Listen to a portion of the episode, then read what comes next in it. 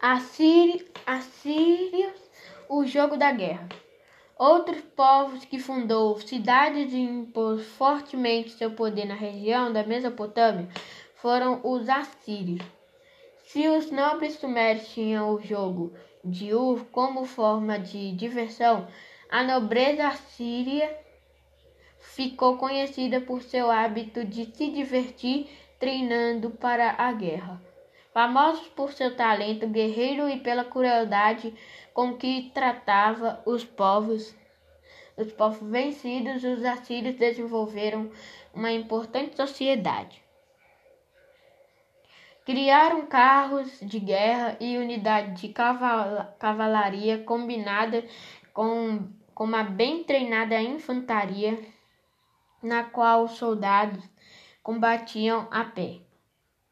Essa organização do exército foi fundamental em sua política de expansão e domínio de novos territórios.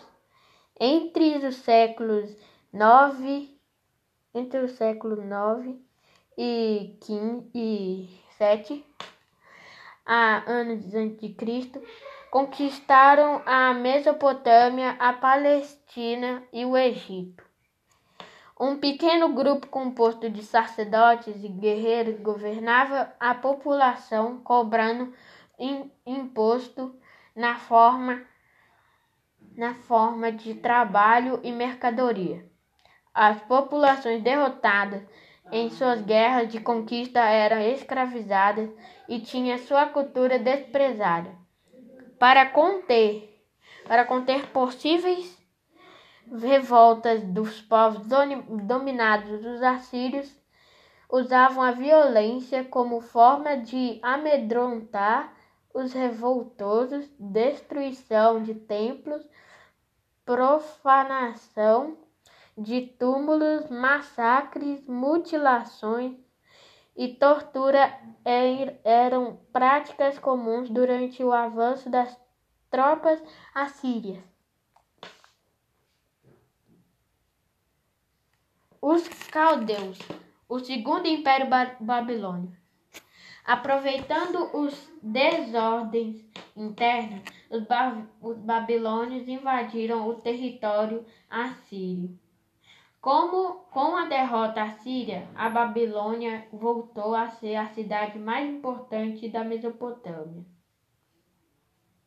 O império seria reconstituído e viveria um novo período de prosperidade com o governo de Nabucodonosor, século 6 an, an, anos antes de Cristo.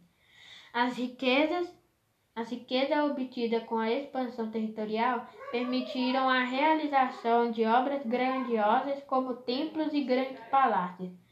A maior das construções, as construções desse período teriam sido os famosos jardins suspensos da Babilônia, uma das sete maravilhas do mundo antigo, compostos de quatro terraços de tijolo que se erguiam sobre o rio Eufrates, eram repletos de árvores e flores.